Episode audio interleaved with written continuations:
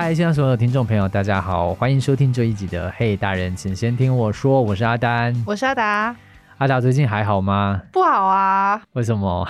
因为每天晚上都在纠结说，哎，今年怎么又是不是要共估了？是不是要离职了？没有没有没有没有没有没有，广大的听众朋友，我没有要离职 哦。压力很大的感觉呢。，对，因为最近这个天下企业永续公民奖公布嘛，嗯，那恭喜阿丹的公司荣获啦没有，我觉得你功劳真的是不可小觑，你就是让这个贵公司获得前三名的殊荣。嗯，那本我们就是小小包装一下，讲的很讲的很那个，对不对？没有，就很为你开心为你虚为很为你开心。谢谢谢谢，我觉得确实不容易，就是因为我们其实这样子从二零一八年开始，然后每一年每一年都不断去报这个奖，所以我觉得它、它是需要一点点时间来累积的。然后我觉得评嗯审也需要一点点时间去更了解哦每一年你们在做什么，它才会有一个。Benchmark 可以去做比较，所以去年做这件事情，然后今年哇很惊艳，因为你们今年进步很多，然后做更多，所以我相信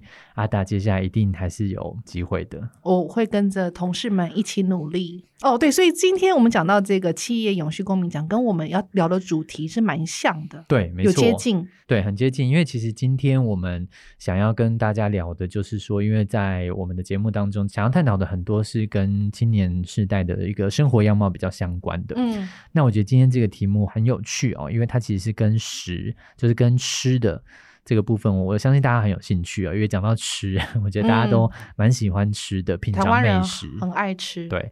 不过在介绍我们今天的沙发课啊，跟我们想要讨论这个吃的，因为阿达你自己是近几年开始吃素，我从今年五月开始不吃肉，嗯嗯，变舒适的饮食习惯。变舒适饮食习惯。那你自己觉得你转换了这样的一个饮食习惯以后，对你有什么改变吗？改变非常大诶、第一个，我觉得每天有一点神清气爽的感觉。嗯第二个，我觉得身体健康变得比较好。嗯，那甚至我之前得了 COVID，我都觉得我的复原很快。哦，但我跟我朋友这么说，他们都不以为然呐、他们不觉得嗯是因为吃素所以复原快。但我觉得整体来说，我的精神变得更好，嗯健康变得更好。我非常大推这个素食的饮食习惯饮食。习惯，嗯对我自己其实不是素食者，但是我有时候真的会想要，比如说某一餐嗯是吃全素的，嗯嗯嗯，对，因为我真的觉得太多素食很好吃，真的蛮好吃的。你说舒食的舒适的餐餐厅啊，或者是现在市面上，我觉得素食的那个选择也蛮多的。然后有时候你嗯真的某一餐你真的吃全素，我觉得吃起来以后，你真的身体的那个负担嗯，是很轻的。那你为什么不每餐都吃？因为我有时候还是想要吃一点肉。对，我觉得今天就是我们待会会来透过我们今天的沙发课，然后跟大家分享哦，然后就是所谓的一个舒适的饮食的一个文化。嗯不过在那之前的话呢，阿丹这边有一个新闻想来跟大家做分享。这篇新闻呢，我们其实看到就是它是来自欧洲的调查，嗯然后它里面有提到说呢，其实，在 COVID 之后，大概有百分之将近二十的消费者，他是在疫情发生之后呢，开始去改吃更多植物性的食物，这样子。当然，它是欧洲的调查，其实针对欧洲的七个国家，包含了丹麦啊、德国啊、西班牙、意大利、法国、英国跟波兰等等，平均大概有二十 percent 的消费者。嗯表示呢，他们是很计划性的去改变他们的饮食习惯，然后慢慢加入更多的植物性的这种食材啊、食品。其中，丹麦又以二十四个 percent 位居榜首，嗯就是在这个调查当中，其实丹麦人吃素的那个素食的比例是最高的。阿达，你觉得怎么会是这样的现象？我觉得第一个应该是大家对于素食对于地球永续上面的贡献越来越有意识嘛。嗯那第二个，我也自己觉得吃了素之后，身体健康变得比较好。嗯，或许是这两种原因吧。第一个为了地球，也为了自己健康。对，其实，在报道里面也看到，就是不外乎就是这两种最重要的原因，就是当然植物性的这个饮食的部分呢，其实跟疫情最严重的时候，我觉得有蛮大的一个影响的，就是说大家开始对自己的一个健康更加的重视，啊，或者是所谓的健康意识的抬头。虽然我们讲了非常多年，可是其实在这一两年真的有看到，因为疫情的关系，我真的开始更关注我吃进去的到底是什么。嗯那当然以台湾来说的话，我觉得更重要的是，我们前阵子大家都知道，好几年前其实台湾有很严重的食安的问题，对，对，所以大家真的会开始更关注自己吃下的东西到底是什么。这样子。嗯对，那就是进而会发现到说，哦，我能够摄取更多植物性的饮食的话，对于我自己身体的健康，我觉得是带来蛮大的帮助的，因为比较不会摄取单一的食材，所以我的食材的选择性上面其实是更多的，然后嗯。它又更健康，因为它可能我提高舒适的比例这样子。嗯对啊，嗯那再加上如果你的蛋白质的来源真的是来自于动物的话，嗯，其实那个过程当中真的造成了蛮大的环境的负担，对，对啊，温室气体排放量不断的飙升啊。对呀、这个也是我们在这个报道当中看到，就是说在欧洲我们也看到说，哎，近几年大家对于植物性饮食的部分呢，其实有一个蛮清楚的一个趋势的成长。好，那其实这个也跟我们今天要介绍的我们的沙发客很有关系哦。今天这位沙发客，其实我自己想要采访他，想了很久。对呀、你第一集就说要邀他了。对，在我们做 podcast 的那个 day one，我就一直跟阿达提到说，不行，我们总有一天一定要邀请他这样子。嗯，那终于很开心，他百忙之中还是播控的来透过线上的方式哦，因为他人在台中，没有办法到台北来实际来我们的录音间。不过他也很力挺我们，就是透过线上的方式，然后加入到我们这一季。那今天沙发课呢，我们很开心的邀请到无肉市集的创办人 Chelsea 在我们线上，然后参加我们这一次的录音。那我们先请 Chelsea 来跟所有的听众朋友打声招呼。Hello，各位线上的听众朋友们，大家好，两位主持人好，我是无肉市集的 Chelsea，那很开心，就是这次可以受两位的邀请来分享一些无肉市集的小小的故事，然后可以想要借由这个 podcast，可以让更多的不同族群的听众可以贴近的了解我们市集在今年迈入第三年，在这三年里面，我们可能做了哪些事情，然后可能踏遍了不同城市的这样子的生活，然后做了一些这样子有趣的、好吃的、好玩的，聚集一些很多元素的状态。在这个市集里头，然后究竟我们要传递一个什么样的讯息？其实很多人在问说，哎，无肉市集它就是是无肉吗？对，嗯它就字面上是无肉没有错，嗯但是我们在推广，并不是只有饮食生活，它涵盖的有包括说，呃，透过吃这件事情去了解我们背后为这个环境带来什么样子的议题。那顾名思义，无肉之外，很多人都觉得我们太高规格，会觉得说啊，你们素食好像很高档，很像很不好进去。可是其实我们在提倡的素食是非常的简单，我们就是一个无蛋、无奶，然后无五星。然后商品也没有任何的动物测试，那这件事情哦。其实它听起来很难，好像很严格，可是其实是因为我们自己本身，我们就是一个这样子的饮食实践者。我刚刚听到就是主持人说他身体得到一个很大的改变，确实，因为我以前小时候也是一个过敏宝宝，嗯。我有大肠肌躁症，然后我还有很严重的过敏，半年我就要进医院的那一种。这么严重，对，皮肤过敏就是荨麻疹，嗯非常，我们全家都有遗传性荨麻疹，所以我从小只要吃到蟹壳类的嗯海鲜，我就会进医院。吃素之后的十八年来，我从来没有再发生过这些症状。然后过敏性鼻炎也好了，在我身上发生的任何的 过敏源，因为我吃素之后开始好了。所以在市集上面的推广，不只是在讲饮食，在讲身体，它其实在讲的也有很多关于环境的部分。那还有一个比较大的特色，就是我们在市集里面坚持一定要裸买跟裸卖，哦，没有包装，对，没有包装，就是这件事情它在实践上面非常的难。我们后面可以再深聊，就是它是一个没有垃圾的市集，是在于很多的客人来到了现场，他必须是要自备环保餐具。包括说你自己不能携带一次性的餐具来到现场盛装，这事情我们就是会鼓励大家要自备之外，那你没有带没有关系，我现场也会有租借。如果说你忘记了，我我们透过租借的方式可以让你在现场使用。再来部分就是我们会推广一些关于环境啊、生命啊，还有就是相关类似的一些议题，我们会在现场透过不同的角度，包括说办论坛、办讲座等等的，把这项理念能够分享给更多人知道。所以这是市集一个最大的核心，跟我们要传递的文化。哎，Chelsea，一个好奇的问题是，当初这个无肉市集是怎么开始的啊？当初在市集启动前，其实我们真的是玩票性质。哦，对我们觉得只是为了自己想吃，民以食为天嘛。嗯，然后讲到吃，就是以前吃素超可怜的，你不可能说哇，我今天走了一条街就有一家素食，走两条街就有两三家餐厅，嗯那以前是很可怜的。所以当你觉得说为什么我不能为我的环境创造素食，让我自己吃的更便利的时候，我在二零一九年发现，哎，透过市集这件事情，它可以将全台湾的好的美食聚焦在一个场域。然后让更多同温层的人，他可以在这个场域里头，可以很轻松、很简单就吃到好吃的东西。所以我因此这样，我跟我的共同创办人一起来做这件事情。他们以前是在跑餐车的，他们也非常的知名。哦，对。当你看见这个世界一直在被破坏的时候，我会担忧说，有一天我离开了这个世界，我的孩子他可能要很可怜去面对这个世界的灾难跟这样子的，像疫情也好啦，或者是说就是各式各样的。地震啊，等等的，或是旱灾啊什么的，我就觉得说这样好像不是我们生而为人，或身为一个妈妈的角色，应该要这样很不负责任的留下这样子的状态给孩子。所以我觉得我应该要带着孩子出来，用做的、用说的方式。所以我觉得这孩子他是我启动四级一个最大的来源跟动力，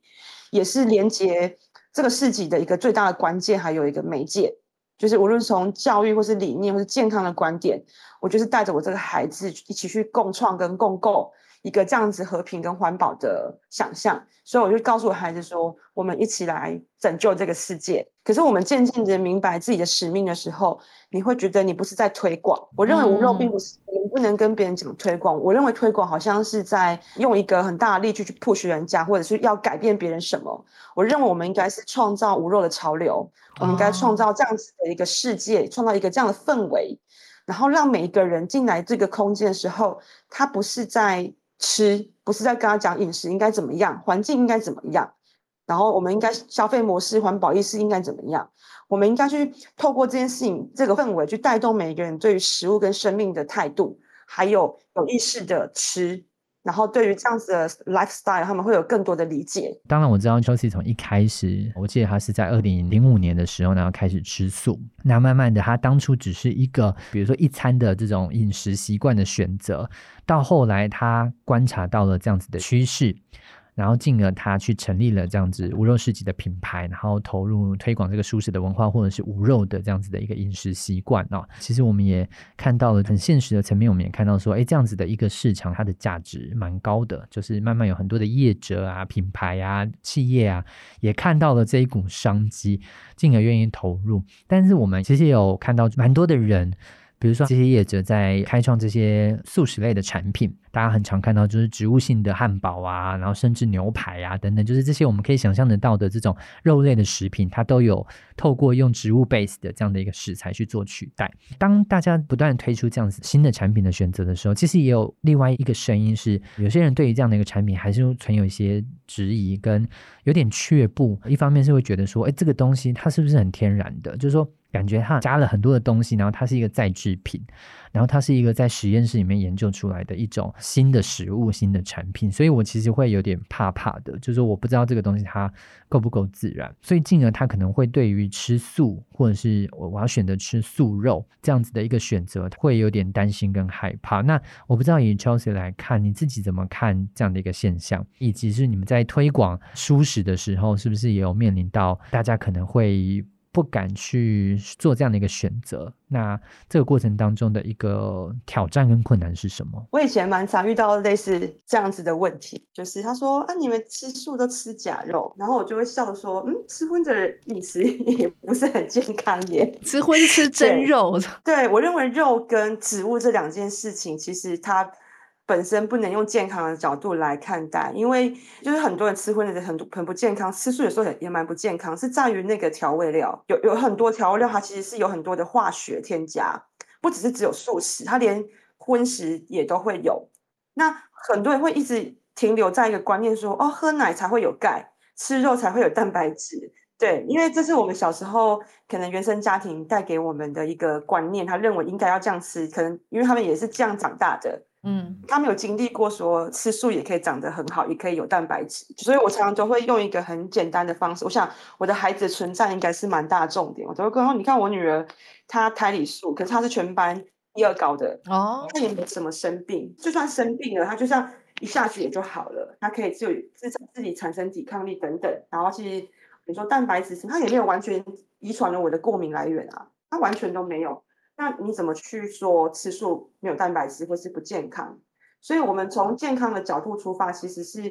会有很多的观点的冲击，因为这个我我想会变成是我们在争辩一件事情，它不会是一个能够去让大众喜欢上素食一个很大的说服力。所以我都会跟大家说，如果说你想要吃素，我的方法就是我会告诉你说，植物肉只是一个媒介，那这个媒介可以让你去挑战看看。因为我们常在走进一个夜市也好，走进一个吃的地方也好，你会去发现说，哇，百香齐放之中，我们的味蕾其实就是会马上打开我们对料理的观点跟认知。观点跟认知的背后，其实我们扣住的其实是希望动物不要被伤害。嗯，不让大家知道说，哎，动物在被伤害的过程当中，我们会心疼，我们会告诉孩子说，如果你有一天被受伤，只是为了成为别人餐桌上的一个食物的话，妈妈会很难过的。嗯，所以我就会跟他说，与其这样，我们就是让大家知道说，我们不要讲推素，我们不要讲素食，我只是提供一个很好吃的食物。或许这个过程当中有去用的植物肉，可能有一些添加物等等的。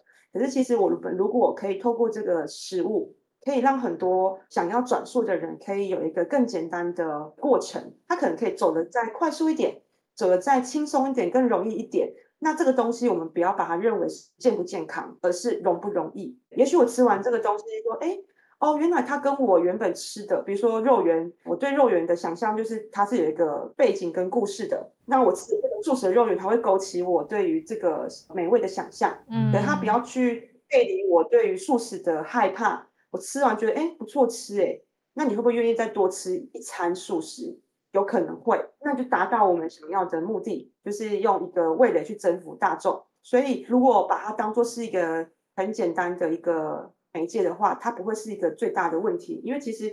大部分的人会因为好吃而被吸引。如果说它好吃又方便取得的话，其实大大部分的人他会去想要去吃。那吃完之后，我们再去告诉他说：“哎，这个东西你吃，它其实是有蛋白质的存在的。植物肉也是，像台湾的潮流，他们现在在做很多植物肉，制成是用大豆、豌豆，然后冬菇跟米。其实这四大类东西，它的蛋白质成分都很高，它并不会有就是蛋白质缺少的问题。而且我们人基本上，如果蛋白质流失，可能要真的就是一个礼拜不吃不喝 的情况下，蛋白质才会真正的流失。嗯，所以蛋白质这件事情，其实它是一个迷思。”确实，我很好奇啊。刚刚有讲到一个点，我觉得很有同感，就是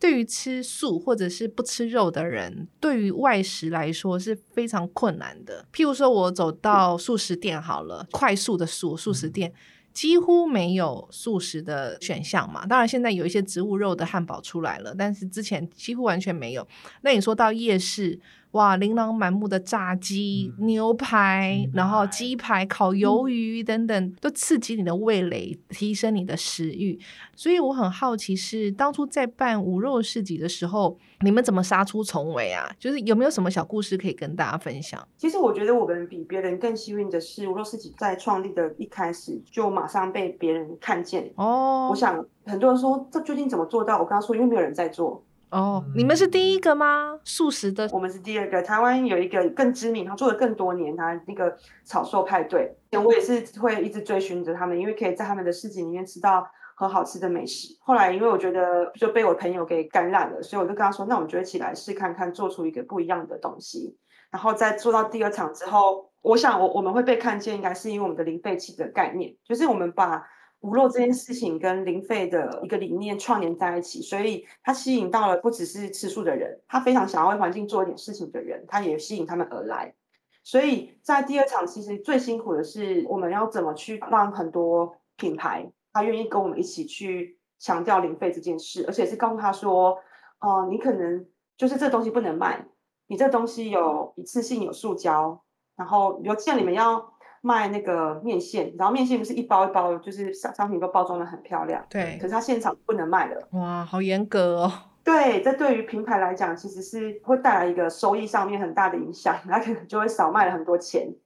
对，但是我必须要在这前面一直去跟他沟通，说我们希望可以邀请品牌，你跟我们一起来强调就是零塑无塑这件事情。那也许他。会少了很多的收入来源，可是你想不想要在这个市集里面去共创一个信念，然后让更多大众可以接受？那我可以帮大家做很大的行销，我可以帮大家做很多的广告。那我希望你可以跟我一起来努力，就是我们不要去增加世界的垃圾，这样。所以当初其实是一个一个品牌都要沟通，他会说，那我这可以卖吗？那我我如果这个不能卖的时候，我怎么去用这个方式让客人带走？他们会遇到很多客人骂他们，我们曾经遇到就是很多客人会直接在品牌前面骂说，嗯，我要去告你们，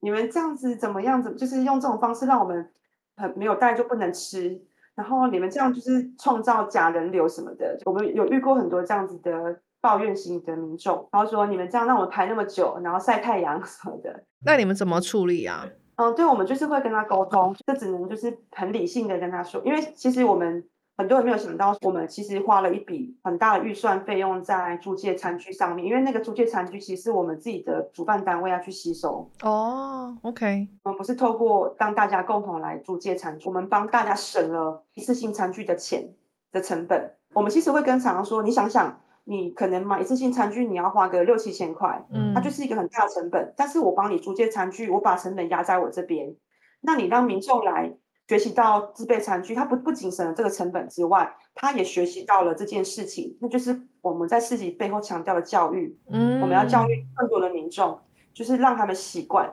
嗯，潜移默化。对，那他回到生活中，他会开始有意识形态，他会知道说，我我要自备环保餐具这件事情就不只是平台要做的，而是厂商要共同努力的。所以这是一个蛮大困难点，因为他可能要放弃很多东西。生活 style、lifestyle 来选择吃素，跟因为宗教原因选择吃素。好像宗教原因还是比较多一点啦。那我常常听我同事或者是朋友说，他说其实假设是佛教来说的话，他也没有强调说一定要吃素才符合教规，好像又跟大圣跟小圣佛教有相关。还是很多妈妈或者家庭都觉得说要吃肉才能够长高强壮，连我也是，我我还是会煮煮肉给孩子吃。所以想问 Chelsea，就是说我们如何去打破这个？动物性蛋白质为饮食上面不可或缺这样子的一个迷思呢？让孩子可以先尝试的多蔬食，因为其实现在孩子的肉类，呃的摄取量其实是超过的。因为我我的角度不会马上说，哎，你你就让孩子吃素。本身是荤食者要转素的过程当中，其实它会有一个循序渐进的过程。那如果我们以整个世界状态来看的话，我我当然会分享说，哦，全球食品生产占全世界。温室气体排放总量百分之三十，那动物的制肉造成的污染又是生产植物性饮食的两倍，那就是用一种很制式化的方式来说。因为其实，在素食这两年来搭上了这波列车，我们从荤食的角度来思考，其实我们应该去鼓励荤食的餐厅多增加菜单上面的素食品品项。素食同温层其实已经在吃素了，我们在办市集只是让。这些已经是同温层人，他可以吃的更便利。对，可是我们的目的性毕竟还是希望大家多吃素食嘛，不要说哦，你然后就转素，那可能就太硬性，好像用宗教的模式或是强迫性的方法，会造成很大的反感，可能也会造成产业上面很大的一个冲突。这不会是我们的本意，所以我们会告诉很多餐厅说，比如说我们市集，我们在其实，在上呃上个礼拜五，我们有在草屯的一个市集，我们找了。五个荤食品牌一起来加入推广。那这五五个荤食品牌，我们就协助他们怎么样去转述，怎么换原型物料，怎么怎么找到纯素的取代，怎么找到这个东西来来做素好吃的素食。那这过程当中其实花了蛮大的心力。我觉得要先让他们理解，因为我发现他们并不理解，他们也没什么太大的兴趣，所以你要勾起他们对这件事情的兴趣，然后让他们做一个好吃的食物之后。我们把人流带进来，让他们看见说，哎，吃素人口现在很多，你愿不愿意？就是在你的餐厅，因为你回去之后，你可能还是会做荤食，可是你愿不愿意在你的菜单上面做一个友善素食的菜单？我想那个就会增加。比如说，我们就会在家里煮给孩子吃，我们不能哇一桌可能六菜五五荤吧，我们可能希望说减少，变成说一肉，然后其他五样都是蔬菜。嗯，那我们。孩子多摄取蔬菜的过程当中，去慢慢植入他们的观念，说一起吃素这件事情，它不是素，我们只是多吃蔬菜，让我们的身体代谢可以更好，然后少吃肉，用减少肉食比例的部分来提高素食的一个喜欢。我认为其实这件事情不不是那么的容易，可是如果我们要帮助一个素食产业去发展跟转型的话，在这件事情上面，我们应该要去鼓励他们多增加。就想问一下，就是你知道从前阵子一个。从麦当劳开始推一个纯素汉堡，你们知道吗？我知道啊，超贵。对不起，我不应该对评论。哦，没有，我吃过，我吃过，蛮好吃的。对，但是对于我们素食来讲，呃我们不能用好不好吃或是价钱高不高来看这件事情，我们只能说哇，就是举国欢腾的，很开心哦哎、就是那 IKEA 推素肉丸的时候，你们有举国欢腾吗？非常开心，哦，非就是常开心。对内在有很多小烟火。哦内在很多小烟火。好，对不起，打断你，回来麦当劳。但是可以顺便抱怨一下，IKEA 是五星，我不能吃吗？还可以做五星的吗？好，进步空间，我帮你转告我们内部的高层。对，因为麦当劳是可以去五星的，我认为它有五星没问题，可是就是可以照顾到一些不能吃五星的人口。嗯嗯，对，嗯那从麦当劳这个现象来看，其实它造成哇全全台湾素食者的疯狂，然后包括哦荤，食者，他觉得哇好特别哦，麦当劳嗯竟然出素食这件事情，其实它在某些层面上面是一个很大的翻转。后来最近就这是两天的新闻，就是荷兰这个国家这个城市，它最近有发了一个新闻，就是将禁止肉类被广告。哇，这个新闻就是不只是举国欢腾的，你会觉得有有点不可思议，就是他们嗯将成为全球第一个禁止在公共场所投放广告的一个城市。哇，我觉得说太酷了吧！就是这样，就是可以减少消费跟温室气体排放啊，或是这些这样子的新闻啊，会慢慢一直被看见。因为我觉得我觉得很不容易，因为它有可能就会被很多的畜牧业跟荤食的产业可能会会会给会反抨击。弹。可我觉得有没有心要做这件事情，这才叫做改变啊。那 Chelsea 你自己嗯在看呢、就是说你从一开始只是一个素食者，然后到后来开创了这个无肉市集，哦，创立了这个无肉市集的品牌，然后一直推广到现在啊，在我们来看，其实是非常成功的。啊，因为你其实影响了非常多人，然后你也带动了一个舒适的文化跟潮流啊。但是我们也相信，就是说这个过程当中，所有的成功它都不是偶然的，它一定是经过了非常多的尝试，甚至可能很多次的失败，它才有办法有这样子一个成功的，现在有这么好的一个基础哦。那 Josie 可不可以跟大家分享，就是说这个过程当中，你觉得你自己认为所谓的你现在的成功来看，它最大的关键是什么？以及呢，你一定还是会面临到很多的困难。那这个困难，你认为最大的关键又是什么？我想，就是俄罗斯吉他之所以现在它会被很多人喜欢，是因为我我们在做这件事情的同时，其实是我们是非常的热衷跟喜欢的。我们透过喜欢这件事情去感染别人，然后让这个俄罗斯吉他成为是一个大家庭的概念。不只是我们对于我们自己的伙伴是厂商也好，我们对于厂商其实你会发现说，我们对于厂商这整个串联。其实都是像家人一样的紧密。我们跟每个品牌都有一个共同的信念，所以我们其实都一直站在同一个路上。然后我们知道我们的目标在哪边，所以我们会在这个状态里面去创造一个这样子无弱世界的时候，那个力量跟热情是很加成的。所以你会发现说，不是只有我一个人在做，我们是有很多人一起共同在创造这样子的一个氛围。就好像我们常会会开玩笑说，哎，我们希望以后我们可以做一个无肉世界、无肉村，然后我们全部都住在一起，然后你知道，嗯，这样你煮完饭之后就去你家蹭饭等等之类的，就是一个我们其实一直把这件事情当做是我们的生活目标。所以你会发现说，我们今天走入第三年嘛，那这第三年其实有好多就是品牌，他们一直都跟我们共同的在台湾这样子一直跑，因为最大困难应该是我不知道你们对于市集的概念是什么，因为。其实市集大部分会知道，说他可能就停留在这个城市。那这个城市就台北有什么什么市集，台中有什么市集。那我们到这个城市，我们就可以在这个这个市集里面去吃到好吃的食物，玩到好玩的东西。但我们的市集最与众不同，是因为我们很像在行脚台湾，把整个市集遍布了每一个城市。比如说，我们还有到花莲啊，然后高雄啊、台北、台中、新竹、埔埔里等等都好。就是这几个城市，我们其实要要把一个这么大的一个状态运作到一个城市的时候，不只是舟车劳顿，我们要搬很多的东西，我们要把很多的可能性全部做一个很大的变换。比如说到普里的时候，我们要怎么创造这次的话题，怎么这次的主题？那我们就要把很多一些元素啊，比如布置啊等等。其实我不知道有没有人发现，就是我们的布置物都是用零费的状的方式，比如说当招牌，我们最初我们都是剪纸箱。我们把纸箱捡回来，然后就是再把它剪一剪，重新制作，然后成为厂商的一个 logo。很多人就是可能直接发包给工厂去做一个，可是我们没有，我们就是把那个就是去，我们就到处剪就看谁不要的那个东西带回来，我们就把它剪。那有一天我女儿就就是然后常剪，然后跟要要帮品牌用手绘绘画他们的品牌 logo。然后我女儿就跟我说说，哎，你们为什么要用纸箱画？我说这样很环保啊，就把别人不要纸箱带回来，然后再把它重新制作一个新的东西啊。那可是你知道做完旁边不是有一些边角料的纸箱吗？我女儿就跟我说，可是这旁边也是垃圾啊。我就觉得说，天哪，她怎么那么有智慧？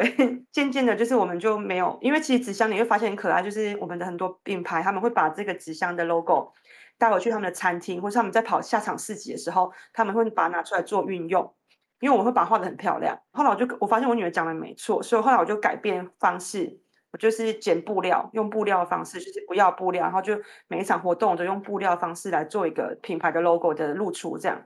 那它就可以被延续跟永续用很多次。无肉生活它不只是一个吃而已，它其实要强调是说我们怎么样可以运用这个东西去做。可是其实大家没有想到说，我们可能要把这东西运到某个城市的时候很难。而且我们还会帮很多厂商借冰箱、借冷冻柜，就是帮他们把食品寄到那个城市。所以我们有一次把普里的整个学校都借光了，冰箱啊等等之类的，就是为了帮这些厂商冰东西。那他们到这个城市的时候，可以让他们无后顾之忧。所以这这整整的过程其实都非常的辛苦，但是。对于我而言，每个人问我说你遇到最大困难是什么的时候，我就会跟他们说，每一件事情都是挑战，每一件事情都是困难。可是当你把这件事情处理完的时候，它不会是困难，你反而是在你的人生这条路上，它其实是一个很大的鼓励跟很大的学习。我觉得 Chelsea 从刚刚的分享，我们就有听到，其实我觉得每个成功都当然都不是偶然的，那过程当中一定会有非常多的困难跟挑战。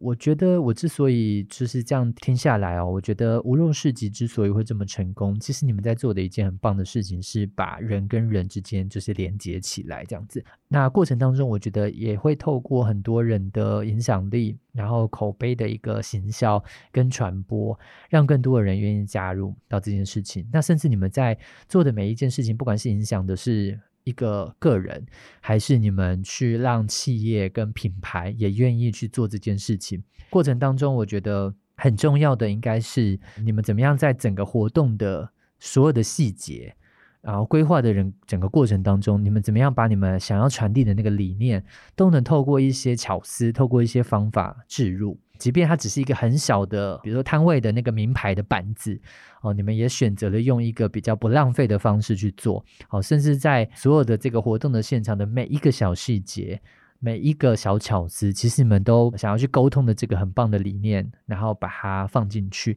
我觉得这个也是你们在推动上面，所以会这么成功的一个，我觉得自我自己来看到是一个蛮重要的关键。那当然更重要的就是你们怎么样透过这个过程当中去让更多的人愿意帮你们宣传。那最后的话，我想问一下 Chelsea 啊，就是我相信可能也蛮多年轻人、青年世代，或许可能现在他可能也想要推广素食的文化，或甚至是刚开始想要转换，就是成为一个素食者，或者是说你对于这些青年世代的人，你有没有什么话想对他们说？我想分享给就是更多在走在这条路上的每一个人，就是从来没有一种坚持会被辜负。我怎么觉得我被辜负很久啊？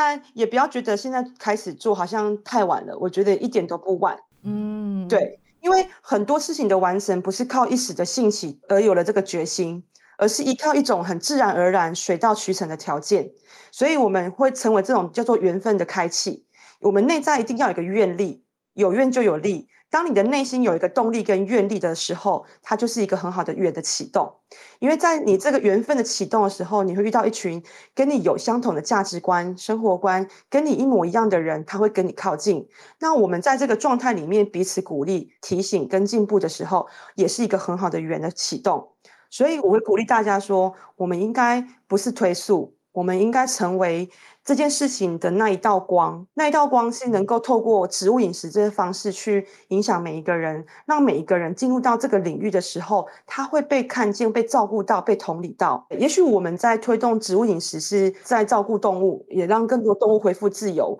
的同时，其实我们也让每一个人内在开启了一个善良的启动。只要你每天坚持去做，你就可以看到这个成效。我想，我们在每个困境里面当中，都要去学到破茧成蝶。只有走出来的灿烂，没有等出来的成功。你花费在这事情上面的时间，会让你这件事情开展的更好、更柔软。所以我们要把自己归零到放开，这过程当中很重要。你会慢慢的了解到，你来到这地球上面的使命是什么？你究竟能够为这个环境、为世界做什么？你能够为你自己做什么？我想那个才是我们在五六十级里面最大的核心。所以不要害怕，第一个启动最快的方式就是你可以来我们市集走走看看。看看我们在做些什么，也许在这个过程当中会开启你内在对于自己的一个价值感，所以千万不要放弃，一定要坚持走下去。哇，刚刚听完秋子这段话，真的是非常的鼓舞人心呐！对啊，好久好久没有有这种如临灌顶，对如临灌顶，那个叫什么如沐春风的感觉。对，因为秋实刚刚讲的，我觉得有一个蛮关键的，我也很认同，就是说。不要放弃这件事情，因为你在过程当中，我相信不管是创立一个品牌，还是你要推动一个改变，其实过程当中，我觉得一定都会有很多的挫折、很多的挑战，然后很碰到很多的困难。但我觉得 Chelsea 刚刚带给大家就是坚持下去吧，你做的每件事情，它不会白白浪费。他总有一天，你的坚持会得到回报。嗯，这句话真的也是带给所有的听众，也希望带给所有的这个青年时代的朋友。即便你现在认为你只是在这个世界上非常非常小的影响力，可是其实慢慢累积下来，你都是有办法可以带来改变的。对啊，改变要从现在跟自己做起，我们的地球才有救。对，没错。那今天真的非常谢谢 Chelsea 来到我们的节目哦。那也从他自己开始吃素，然后到后面真的创立了无肉市集的这个品牌，一路走来的这个心路历程啊，然后起心动念啊，也都在今天的节目当中有做了非常精彩的分享。嗯，那也让我们真的惊艳到说哦，原来